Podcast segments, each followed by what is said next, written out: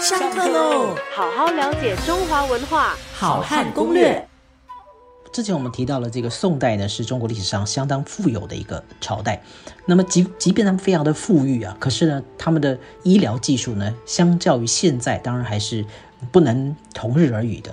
那么我们讲他的这个呃医疗不好，有什么证据吗？有的。我们讲一个最经典的一个例子好了，也就是说讲到他的皇子。的夭折率，各位要知道，在皇室里面，皇家的孩子当然就是衔着金汤匙出生的啊，所以他们当然会得到最好的照顾跟最好的抚育哈，就是奶妈的保护跟抚育哈。那么怎么会夭折率这么高呢？根据学者的统计哈，其实宋代的皇帝呢，他们的子女出生以后啊，这个夭折率其实。大部分都超过或接近百分之五十。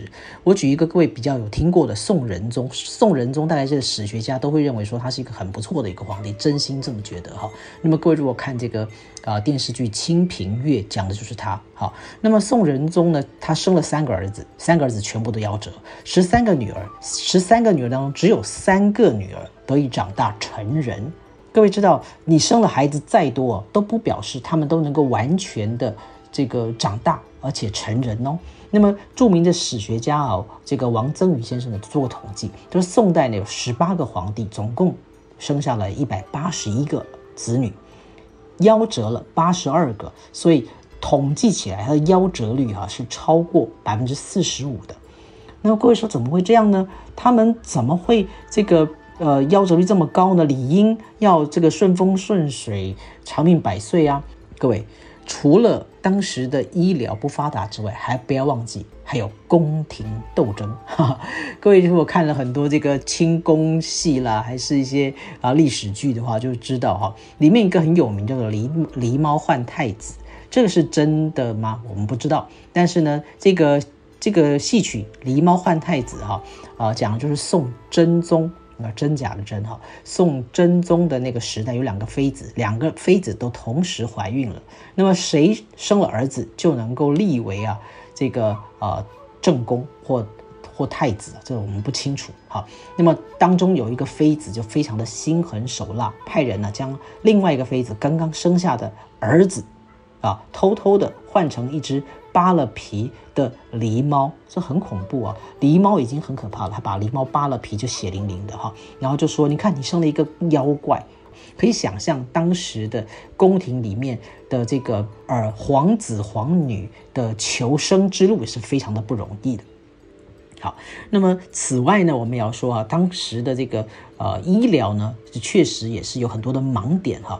那么我们拿那些医书来作为。啊，研究的话呢，就会发现里面很有意思哈。比较有名的书叫做《东京梦华录》啊，里面就有提到说啊，帮助你顺产啊，食物是什么呢？就是你要吃蛋啊。那么你最好要吃多少个呢？你要吃一百二十个，因为古人就是相信一百二是一个吉祥的数字，所以表示你的孩子呢能够啊顺利的出生，能活得长命百岁，活到一百二十岁。如果你会讲这个福建话的话呢，它还保留着当时的寓意，叫做“假巴黎”，就是吃到一百二十岁。啊，所以这个福建话呢，其实保留了非常多的这个中原音韵跟古代的文化，这是真的哈。呃，另外呢，他们还有一些呃当时的风俗，现在讲可能是迷信。为什么我这么说呢？他说你不可以吃鹿肉啊，你吃了鹿肉呢，你的孩子会变兔唇啊，就是三片嘴嘴唇啊。那么你呢，也不可以啊吃螃蟹，你吃了螃蟹的话呢，啊，你的孩子呢，啊，这个生下来之后啊，也会也会容易啊横着。出生啊，横着出生的话呢，就表示你会逆产。那么你要多吃什么呢？刚刚讲除了吃蛋之外，哈，还要吃开花馒头，就是把那个呃馒头，你在做那个馒头的时候，故意把它做一个这个上面好像像花一样，把它弄开了花哈。那么你多吃这种馒头呢，就好像啊这个产妇呢，她生孩子的时候呢，能够开了口，她的产道开了口一样，所以呢，孩子就很容易啊，像开了花的馒头一样跑出来。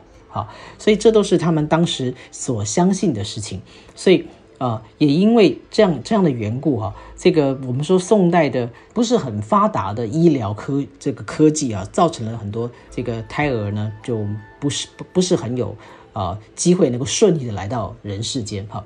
我们再举一些呃例子，比如说各位有听过欧阳修对吗？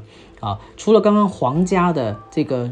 夭折率很高之外呢，欧阳修这个大文豪，他其实也是结过三次婚。那么第一个妻子就是死于难产啊，所以产妇要能够顺顺利生下孩子是不容易的。